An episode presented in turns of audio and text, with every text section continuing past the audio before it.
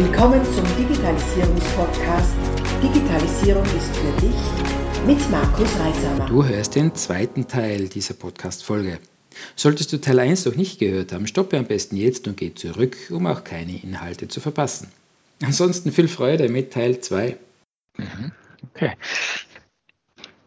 Erstmal gerade überlegen, wie das formulieren, weil mir drängt sich da eine Frage auf. Also ich bleibe jetzt wieder bei der KMU, ja. wo man ja prinzipiell eher wenig Rahmenbedingungen äh, haben, also Rahmenbedingungen falsch, halt äh, äh, Regelwerke haben. Wie verhindere ich denn, ähm, dass etwas entsteht, das, das, äh, das ich so äh, beiläufig Unternehmenskrebs bezeichne. Also wenn es Buch hat, jeder macht, was er will und dann entstehen nämlich Dinge ja. und das passt dann alles irgendwie nicht mehr, ja. äh, dass das aus dem Ruder läuft, sagen wir es mal so. Ja. äh, danke, dass du das ansprichst. Das ist tatsächlich ein großes Problem. Ich habe selbst viele KMU äh, mit, mit KMU da gearbeitet, die genau dieses Problem hatten. Die sagen, schau, wir haben in den letzten fünf Jahren, haben sie alle Projekte aufgelistet, was sie im Unternehmen geändert haben. In der Produktion haben wir das gemacht, im Qualitätsmanagement haben wir das gemacht, im HR haben wir das gemacht. Wir beobachten keinen Effekt. Ja? Mhm. Und die, wir haben, die Belegschaft ist langsam an dem Punkt, dass sie sagt, wozu machen wir das? Es, es steht ja in einem halben Jahr, machen wir wieder was anderes und, und äh, ja, genau, dieser Organizational Burnout. Mhm. Und äh, deswegen ist ganz wichtig, und das meine ich jetzt, äh, mit, komme ich nochmal drauf zurück, auf dieses Innovation, auf die oberste strategische Zielebene heben. Das heißt, ich brauche auch eine Innovationsstrategie. Und die Innovationsstrategie muss sich mit der Wettbewerbsstrategie verheiraten. Das heißt, eben nicht die Produktion optimiert auf Stückkosten, das Marketing optimiert auf Image, Click Rates, äh, Conversion, äh, der Einkauf optimiert auf, äh, keine Ahnung, Zulieferqualität, äh, die, die Ingenieure, die Entwicklungsingenieure sowieso auf Funktionalität und Weltneuheit, sondern ich muss sagen, Leute, was sind wir? Wie positionieren wir uns im Markt? Was sind, warum kaufen Kunden unsere Produkte oder unsere Dienstleistung? Und dann muss ich schauen, dass die Innovationsaktivitäten in den unterschiedlichsten Funktionsbereichen alle dieser diesem Alleinstellungsmerkmal zuarbeiten und sozusagen verlinkt, harmonisiert sind. Und dann kann ich das den Mitarbeitern auch glaubhaft vermitteln, warum machen wir jetzt das, warum machen wir jetzt das. Das spielt äh, in dieses Ziel hinein. Mhm. Also einen, einen Leitstern, Leitziel, äh, ja. das alle kennen und auf ja. das hingeht. Man kann sagen, ja. Innovation ja, aber wir wissen, in diese Richtung immer. Genau, also ob das jetzt eine ausformulierte Innovationsstrategie ist wie in Großkonzernen, nein. Ich, es, manchmal reicht es schon, ein Zukunftsbild fürs Unternehmen mhm. zu haben. Gerade bei KMU reicht es schon zu sagen, schaut her, das wollen wir sein. Dafür mhm. stehen wir.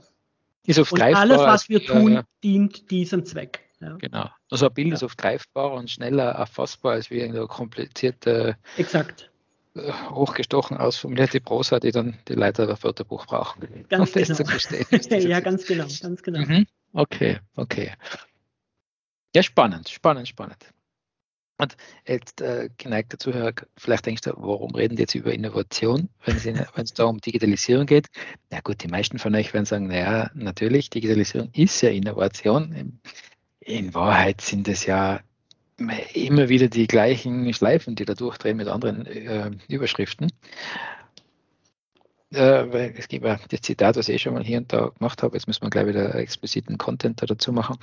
Ähm, wenn du einen Scheißprozess digitalisierst, ist nachher ein scheiß digitalen Prozess. Und äh, genauso ist es ja da, wenn wir, wenn wir nicht vor uns überlegen, ähm, wo wollen wir hin, und Hauptsache wir machen digital, weil es gibt gerade eine Förderung dafür, äh, dann äh, wird da nichts Gescheites rauskommen dabei. Und dann verbrennen wir, und damit wir meine jetzt unsere Branche, dann den Begriff der Digitalisierung, weil genau dann das passiert ist, haben wir seit Jahren reden wir über Digitalisierung und 98 verschiedene Projekte und eigentlich ändert sich nichts. Weil auch ein wichtiger Punkt gefehlt hat, wie die Strategie dahinter und möglicherweise ein gemeinsames Zielbild.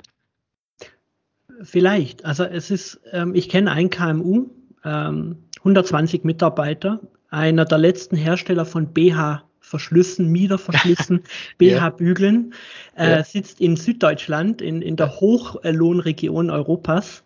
Und äh, die äh, sind, haben bis heute als, ein, als einziges Unternehmen äh, in dem Bereich in Deutschland überlebt.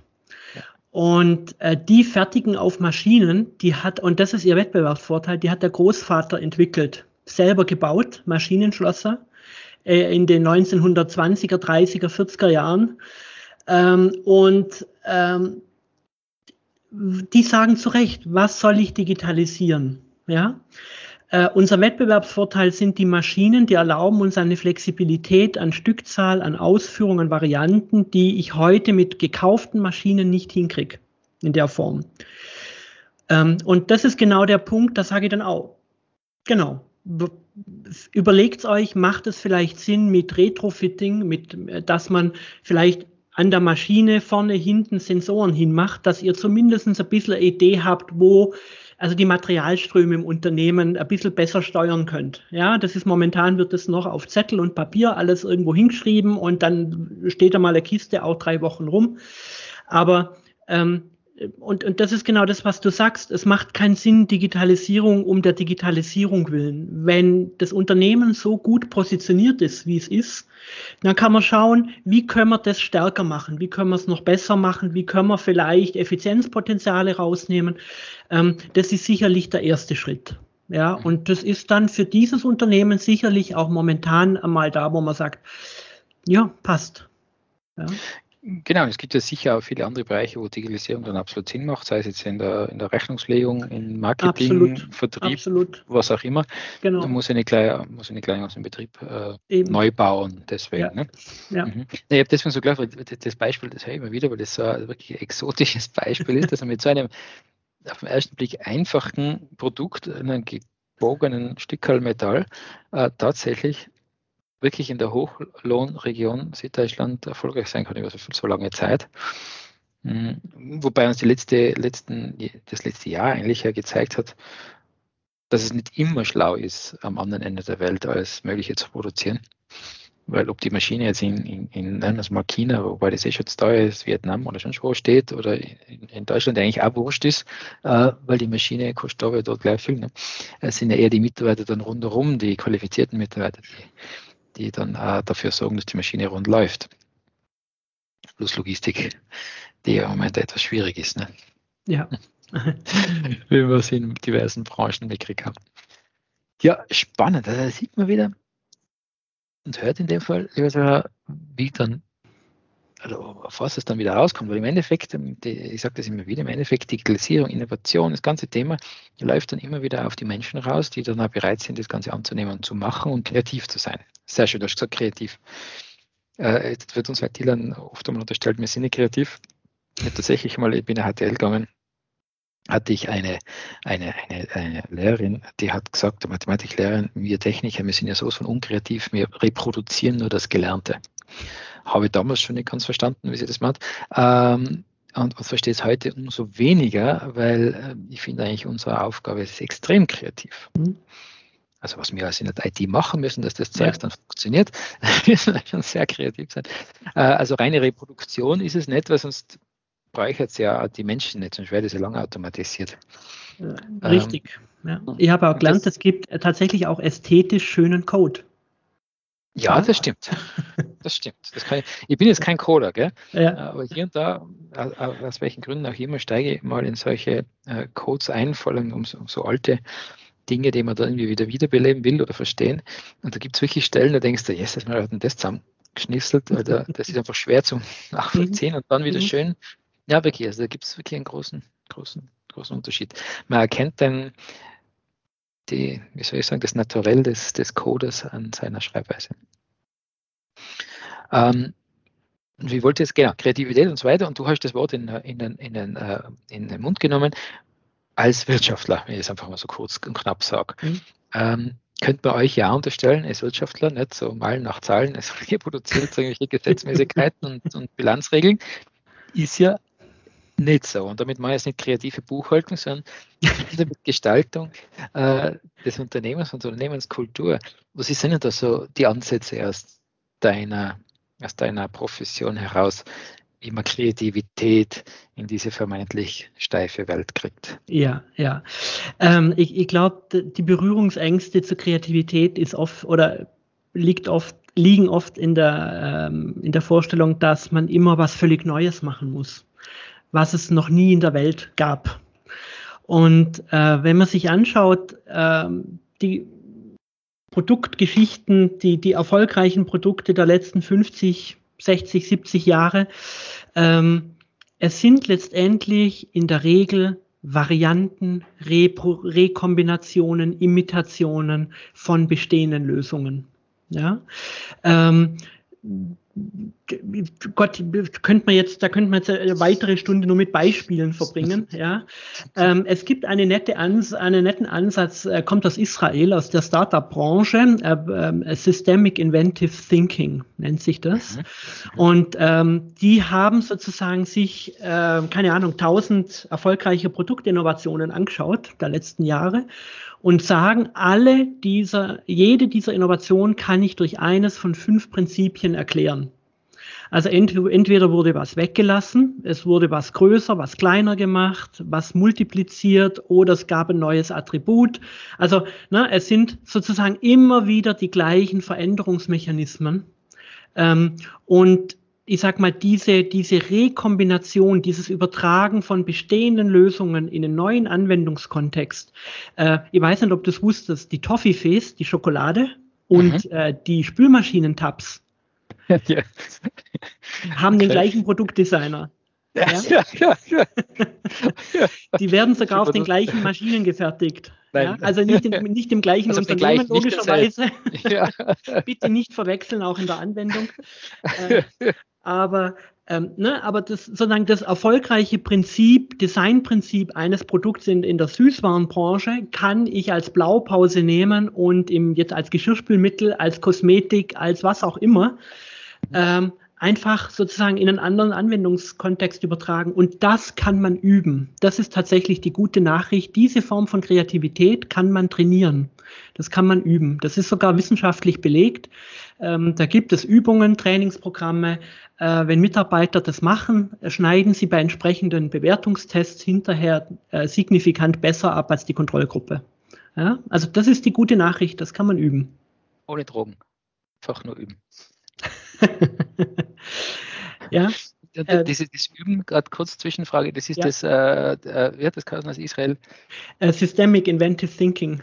Also unter dem Begriff findet man diese Methode oder ist Ja, genau. Es, es, gibt da ein nettes Buch, das heißt uh, Think Inside the Box. Und, äh, genau, das ist äh, mal so dieses Gegenteil zu diesem immer, ihr müsst außerhalb des Kom der Komfortzone denken. Ähm, und äh, als, als Beispiel wird da oft dieses Apollo 13 äh, äh, Problem herangezogen. Wir erinnern uns, ja, da gab es ja diese Explosion in, in dem Sauerstoff, in der Sauerstoffherstellungsanlage, in der, in der Raumkapsel. Und äh, letztendlich war klar, in sechs Stunden sind die erstickt da oben. Da geht ihnen der Sauerstoff aus. Und dann gibt's im Film ja diese berühmte Szene, wo die dann unten in dem NASA-Kontrollzentrum die Bauteile auf dem Tisch ausbreiten, die die oben in der Kapsel zur Verfügung haben. Mhm. Und es ist klar, mit diesen Bauteilen müssen wir eine Lösung finden. Ja, wir machen kein Open Innovation. Wir, nein, das, was wir haben, mit dem müssen wir eine Lösung finden. Ja. Und das ist der, so ein bisschen der Gedanke dahinter. Arbeitet mit dem, was ihr habt, arbeitet mit dem, was ihr könnt. Ja? Das ist ein, ein ganz niedrigschwelliger, netter Ansatz, gerade für KMU auch, um ja. sich mit dieser Thematik zu befassen, auch ein bisschen hineinzutauchen. Mhm. Ja, das ist spannend. Äh, du sagst, auf dem Tisch ausbreiten, was haben wir denn überhaupt? Allein genau. das ist schon einmal beeindruckend, weil ich denke, äh, vor lauter Alltag und, und Routine nimmt man gar nicht mehr wahr, was man eigentlich alles zur mhm. Verfügung hat den ganzen Tag, mhm. welche Werkzeuge, sage ich mal so lapidar, man eigentlich angreift mhm. oder halt auch nicht angreift, was virtuell sind. Ähm, das ist ja eine spannende Ansicht, das, das einmal wirklich sichtbar zu machen.